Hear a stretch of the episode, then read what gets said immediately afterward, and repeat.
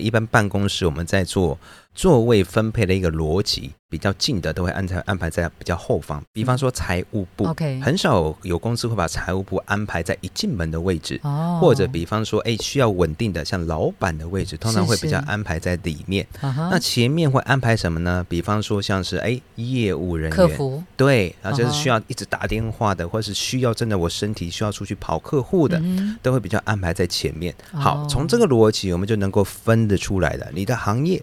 哦，如果是动性比较强的，比方说，哎，你可能是餐厅啦，哦，那你的餐厅如果前面你的大门哦，我们常说哇，我怕路冲，是。可是如果你的你的行业动性是强的，刚好你开的又是一个很好的财门，这个会越冲越旺。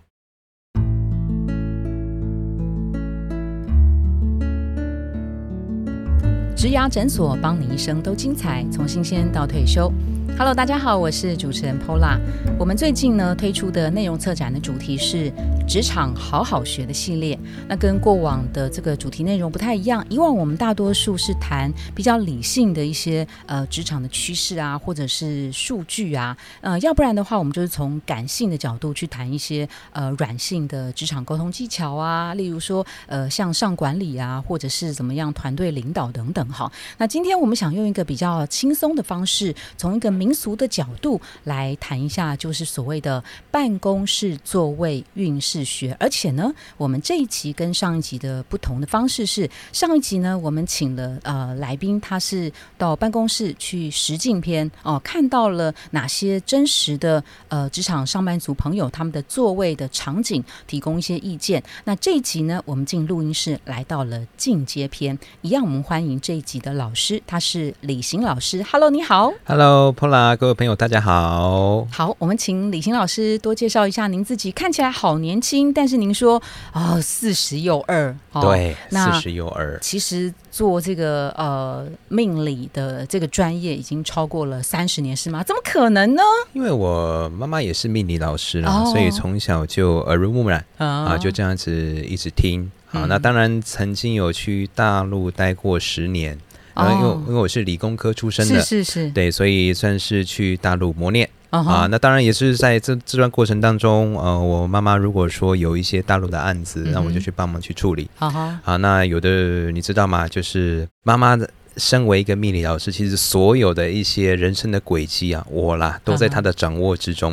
他并没有特别的，他并没有特别的要求说，哎，我一定要回去借，就传承家业。对，是是。但是他很清楚，我一定会回去。哦，对，所以没有错，妈妈还是最厉害的，因为我现在就坐在这边，以命理老师的身份跟大家一起 在他掌控之中。是的，是是。但中间曾经有呃放风自己飞了十年的时间到中国大陆。去当台干嘛？哈，对，OK，是做呃制造业的。对制造业的，OK，老师的背景其实是念化工、化学，化学化工。呃，化学跟化工，其实呃，化学比较在实验室，它理论性啊，化工就是在实物上。OK，像那时候我去呃大陆的传统产业，主要就是做像 Epson 啊、HP 啊、凯弄啊他们的一些呃代工的墨水。嗯哼，嗯，所以你们现在用的 Epson 的墨水，其实都是我研发的。曾经。OK OK，好，那后来就继承了衣钵啦。对。等于是呃继承妈妈的这个专业，是，所以现在也看了。OK，好，那我们这一集讲的是呃进阶篇啊，因为在上一集的实境篇当中，毕竟我们以三到五个案例来请老师说明，可能还是有限哈。是，那我们现在就是请老师就是呃坐下来跟大家聊一下，就是呃常看到办公室所谓的这个运势的禁忌啊，最常见就是哦压梁，或者是背后呃是见空的，不然就是人多啊，气流乱七八糟，不然就是。范门冲府或者是什么壁刀啊，还有就是呃强弱性那种动性的强弱植物是错置的，这个是什么意思？我们大家请老师解释一下。还有我想问的是，各行各业之间是不是存在一些差异？比如说呃压粮在某个行业，大多数行业可能都是不好的，但是有没有哎有没有这么奇怪的是在某个行业是好的，或者是门冲做生意可能不错，但是如果是比较文的这个植物，是不是就相对不好？我们请老师能。够跟我们分享一下吗？嗯，其实我们在讲办公室的禁忌啊，其实非常非常多，就好像很多朋友都听过什么房间的禁忌啦、厨房的禁忌啦。其实我们老祖先制定这些风水的禁忌，最重要的就是让我们人哦，在进行在当下我们能够专心啊。我最常举例，比方说像床。很多人都说哇，我这个开门不能够冲到床，不能够说床的后面有窗，是啊，不能够说床床怎么样怎么样。其实这些风水的禁忌都是要追求让我们人在睡觉的时候是安稳的。同样的一个道理，就是我们在讲办公室禁忌的时候，不管是压梁。或者是说，哎，我可能后面有门，后面有走道，哦，最关键就是说你在坐在办公桌的当下，哦，你周围的环境不能够让你觉得有压迫感，不能够让你觉得哎太过于嘈杂，或者说这个动性太强，让你没有办法专心。好，所以呢，嗯，像上一集就有分享啊，我们要判断到底是不是风水煞气，有两个很重要的原因，第一个就是气流，第二个就是人流。是，当然，如果我们还要再进一步去讲的话，这就包括。像是这种灯光啦，或者是温度啦，嗯，哦，只要没有这些负面的影响，造成我们哎在工作的时候不舒服，或者情绪很浮躁，没有办法专心，其实大家真的是不用过度去紧张。OK，好，所以基本上就是专心。是的，看哪些东西会让你不专心，那个东西可能就稍微处理一下，对不对？没有错。OK，好，那大多数的呃行业之间会不会有一些差异呢？如果以常见的就是几个。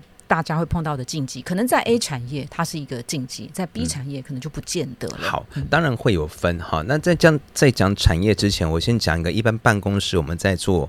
座位分配的一个逻辑，嗯，通常比较近的都会安排安排在比较后方，比方比较近是比较安静的，对比方说财务部，OK，很少有公司会把财务部安排在一进门的位置，哦，或者比方说，哎，需要稳定的像老板的位置，通常会比较安排在里面。那前面会安排什么呢？比方说像是哎业务人员，客服，对，然后就是需要一直打电话的，或是需要真的我身体需要出去跑客户的，都会比较安排在前面。好，从这个逻辑，我们就能够分得出来的。你的行业哦，如果是动性比较强的，比方说，哎，你可能是餐厅啦，哦，那你的餐厅如果前面你的大门哦，我们常说哇，我怕路冲，是。可是如果你的你的行业动性是强的，刚好你开的又是一个很好的财门，这个会越冲越旺哦。相对的，如果说您您的这个行业的属性比较静态。啊，比方说，我可能就是一个代书啊，或者就是我是属于文职的，或者是图书馆之类的很静态的一个公一个公司。但是呢，啊，你可能犯了一些动性比较强的杀气，像我们刚讲的什么气流啦，或者路冲啦，那个就真的会影响公司的营运状况。OK，好，所以其实是看产业跟看职务，对不对？对。老师刚刚讲到那个呃门冲的这个，我想到了所谓地下室。对。哦，现在有一些办公室或是工作室，它就是利用在地下室，是它完全见不到光。对哦，那这个对于哪些行业是 OK 的？哪些是建议要移到地上的呢？当然，我们以以一个风水的逻辑，通常都是真的是不建议在地下室，我们作为一个人会长时间待的地方。可是现在寸土寸金了，是啊。但那再加上，其实现在跟以前最大的差别在什么？现在有电灯。现在有空调，甚至如果说我们愿意多花预算的话，我们有新风系统，所以我们至少能够确保，就是说我们在地下室的状态不会像老祖先在洞穴里面那种通风很不好、很阴暗的这种情况。哦，那所以呃，我觉得以现现代的角度来看，哦，你地下室作为办公室这件事情，它是可以被允许的。是，但是啊，你地下室我就不建议当做我们人睡觉的地方。哦，这样子，因为人哈毕竟是阳性的动物。不管男人还是女人，嗯好，那其实我们都会需要自然采光去补充我们身体的元气。是啊，那当我们连睡觉都在这种阴暗、没有呃采光或者是通风不好的一个情况之下，你会发现你会越睡越累。最简单一个例子，我们去出差或者出国去玩的时候，如果我住到一个没有对外窗的这个房间。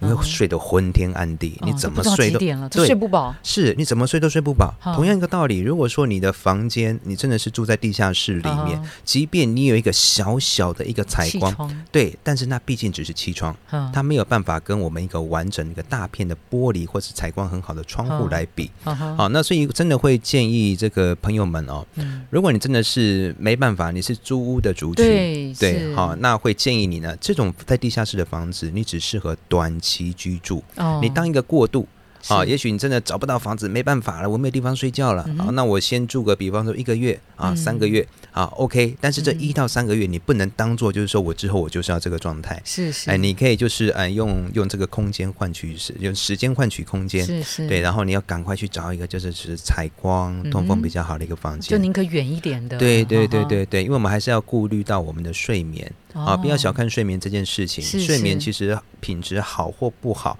它会直接或间接的影响到我们隔天啊在工作上的表现、人际关系，包括我们在做重大事情的一个决策，是对这些都会有影响的。那如果是说呃，像有一些瑜伽教室啊，或者是一些影音工作室啊，它反正。对于去使用的学员来讲，他可能就是那一两个小时、两三个小时时间，所以还 OK。对，但是如果是呃长时间在那边做一些剪接啊，反正他都觉得是要暗无天地的这个环境的时候，那也就是讲至少保留、维持这个气流的流动，采光是用呃灯啊这些照明用这个补足，没有错。OK，好，那呃接着我想问的是说啊，上班族其实难免啊，你一定会想要说，我想要求晋升。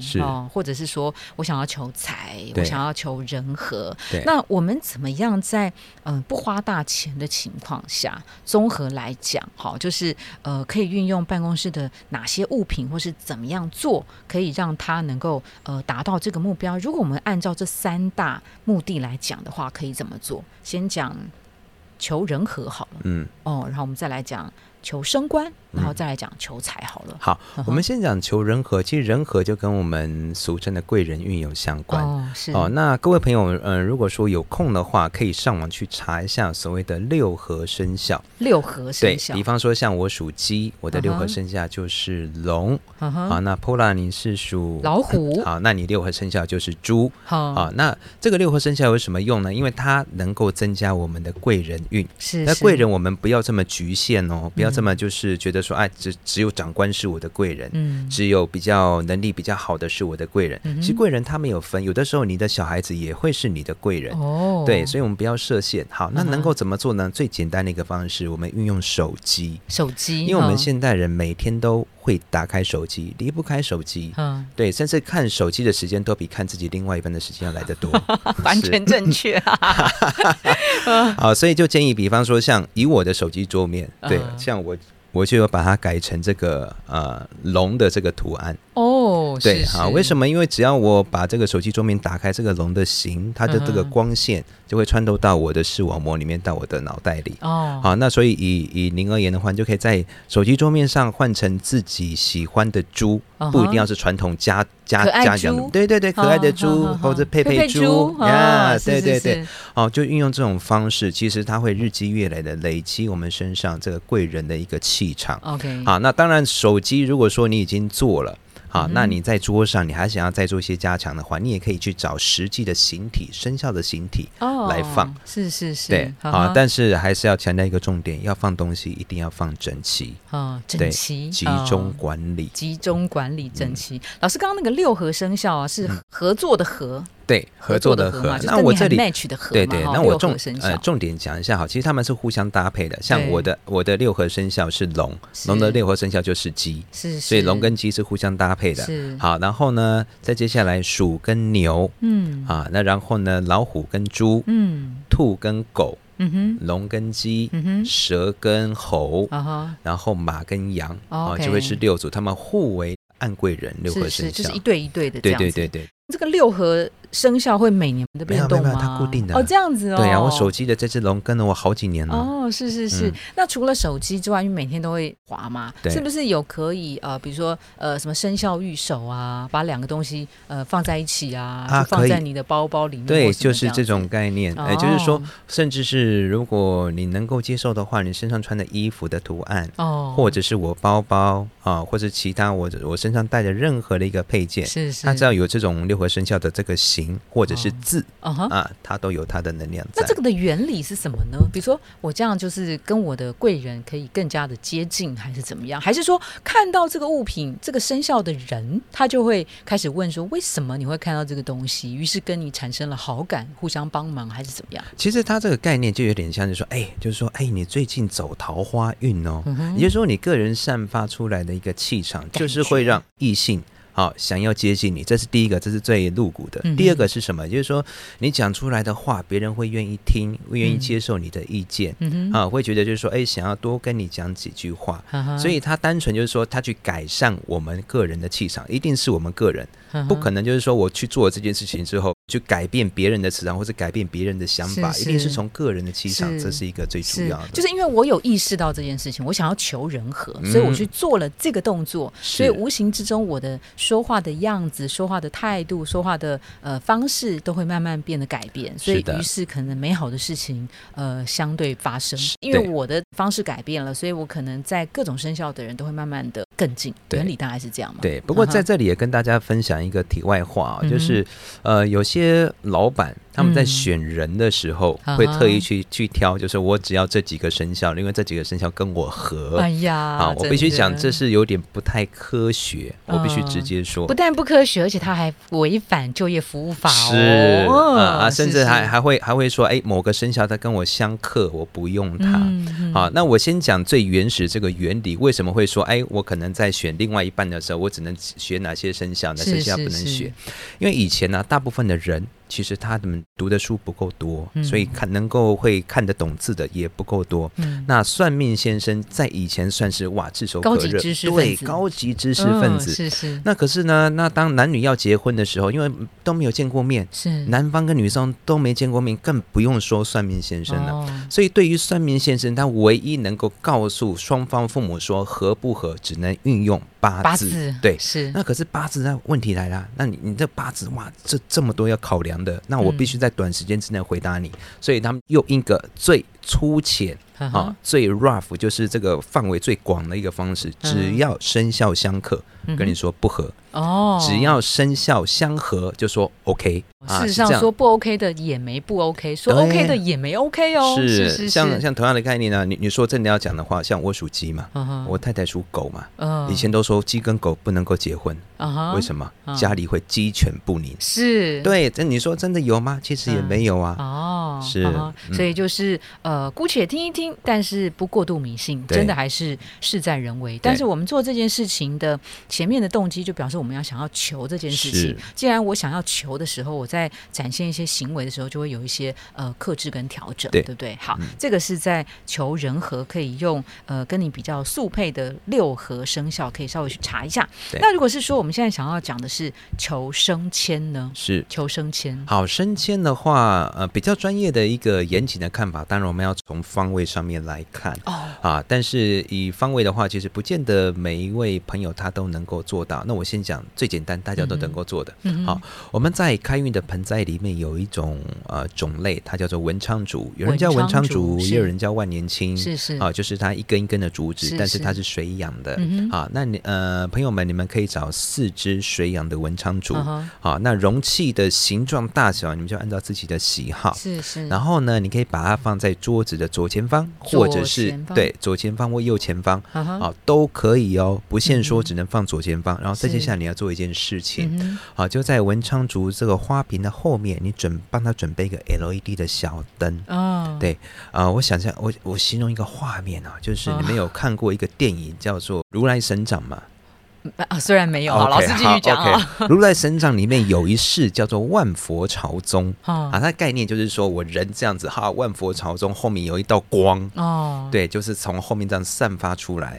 好，那你要放的这个方式呢，你就是把这个文昌主当做是这个万佛朝宗的人，后面要有一个光，这个光源呢，就是由底部这样往上打打这个文昌主。是好，这样子做哈，有什么效果呢？第一个，呃，这个竹子长的方式，它一定是由下往上长，它没有太多的这个枝叶。嗯嗯。啊，第二个，这个文昌竹它是一节一节的。嗯。好，那这个由下往上长又一节一节的，它就代表节节高升。哦。那这节节高升，除了说，哎，我的事业节节高升，我的这个位阶节节高升，它也代表我的薪水、我的奖金节节高升。嗯。那再来最重要的是什么？植物它本身，因为它能够净化气场。嗯好，那再加上搭配上光源的话，光源它本身就有一个生气。嗯好，那所以在这。三个元素我们集合在一起，我放在这个办公桌上面的时候，不管左前方、右前方，它都能够尽可能帮我们办公桌的这个气场，它是属于正向的。好，那这样子至少就我们讲说磁场、气场这一块，能够能够帮助我们在工作的时候，是思绪更清晰。OK，啊，但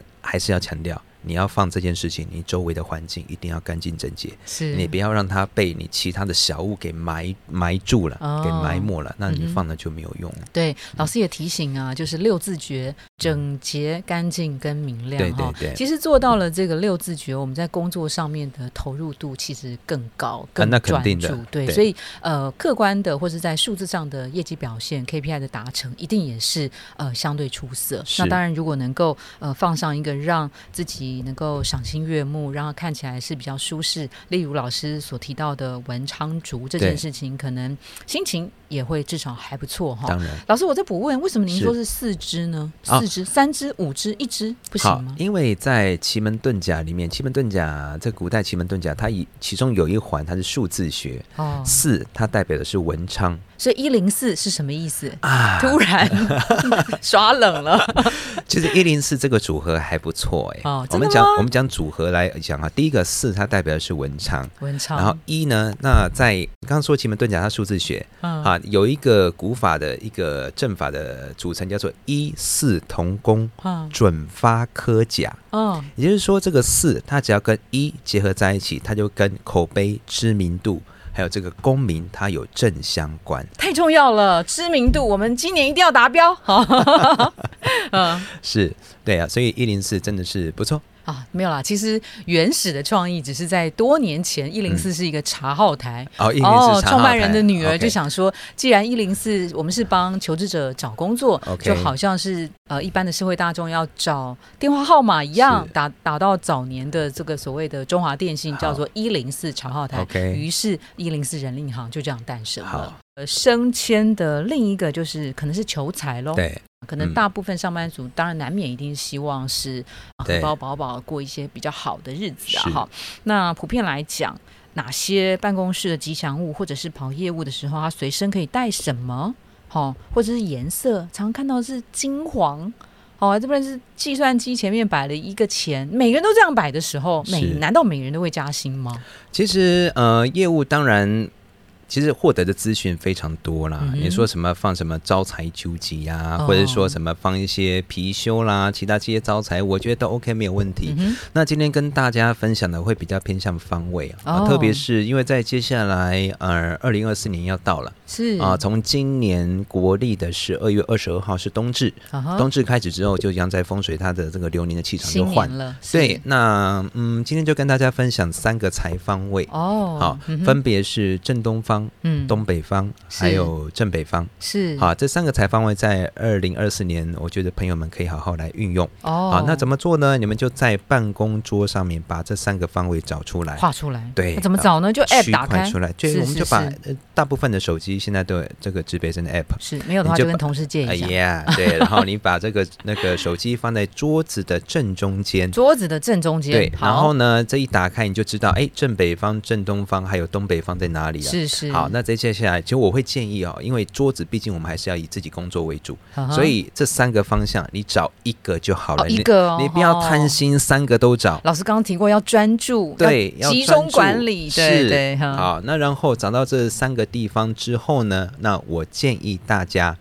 最简单的方式啊，放什么东西？你就放小盆栽，小盆栽，文昌竹吗？还是也可以放别的？呃，也可以。可以哪些？可以可以，比方说像是你们可以去花市，花市找那个金钱榕或者金钱树，找小盆的啊，小盆的对，金钱榕、金钱树。好，所以你就会发现，哎，如果真的假设办公桌的位置够大，嗯好，不会造成太拥挤的话，你会有一盆会放文昌竹，另外一边可能会放金钱榕。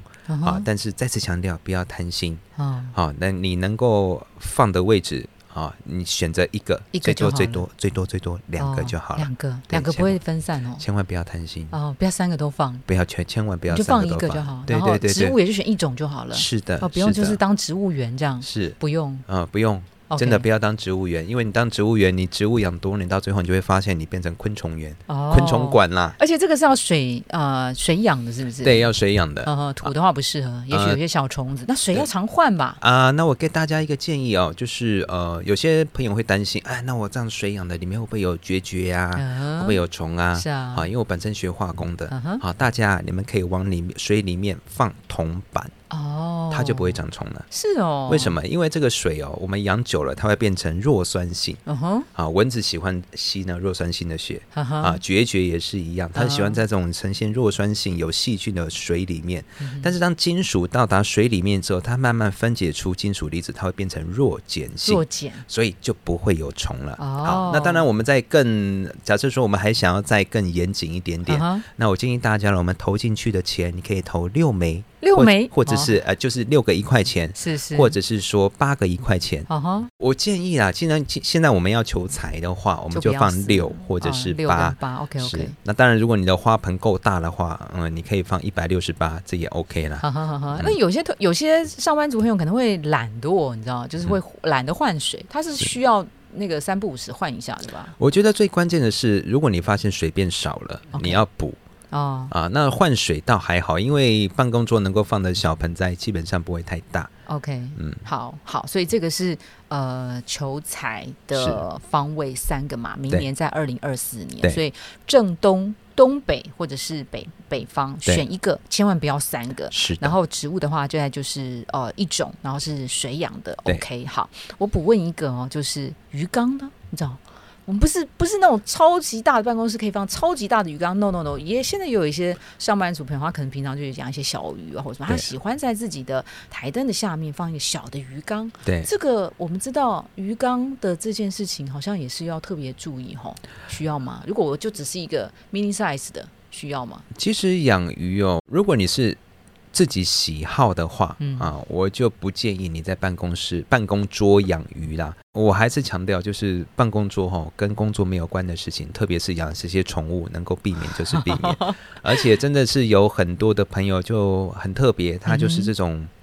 宠物杀手是，他不是刻意就是说虐待它怎么样，但是就是怎么养就是没有办法养的很好。OK，它毕竟是一个活的生命嘛。好好。那在第二个，如果说我们真的是要呃把这个鱼缸，如果我摆它是为了要做风水的话，哦，它的这个方位就有要求喽。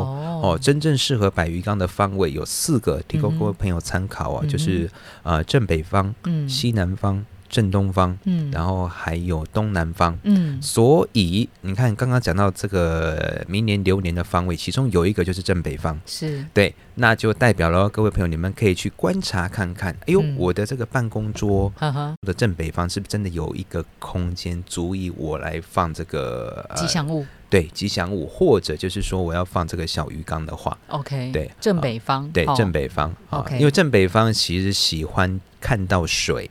哦，对哦，那因为就气场的理论而言的话，正北方看到水，特别是明年二零二四年，其实它真的是能够加强我们的财运。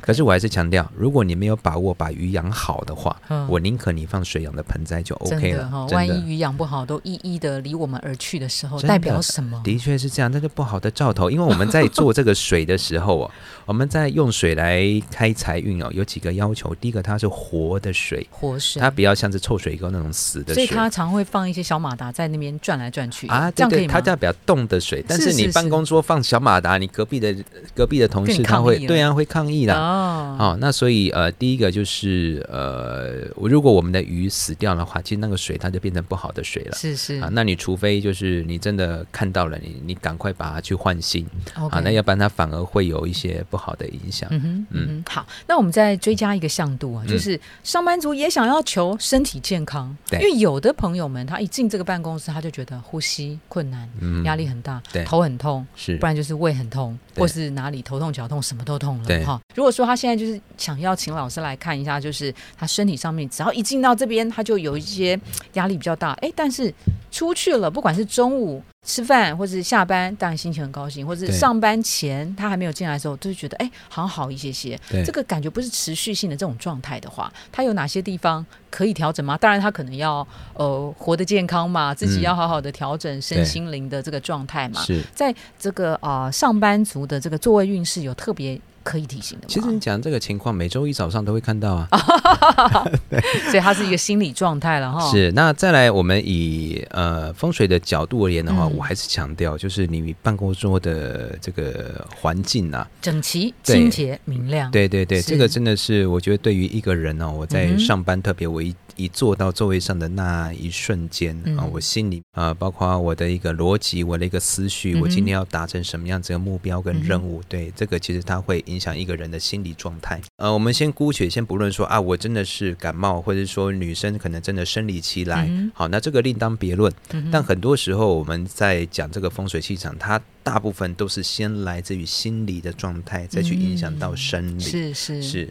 工作当中，还有就是跟同事、跟主管们的互动，其实心理状态调试的好的话，那可能美好的事情会随之而来。讲到最后，其实还是自己的心理状态必须要调整好。那自己心理状态调整好，其实。真心不难，老师一直跟我们重复的六字诀就是所谓的整齐、清洁、明亮。听众朋友们在听这集的时候，可以放眼去看一下，哇，我周围是不是真的有达到老师要求的这个六字诀？先达到这个，我们再来看所谓的呃正东方、正北方或者是东北方的这个位置，放一些让自己赏心悦目、让自己心情是比较好的。OK，好，那今天非常谢谢李欣老师来担任这一集的来宾，谢谢老师，谢谢，拜拜拜。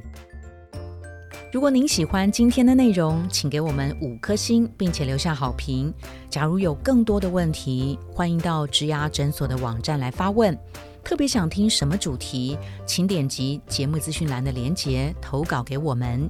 也邀请您订阅追踪，掌握最新的内容。我们下次见喽！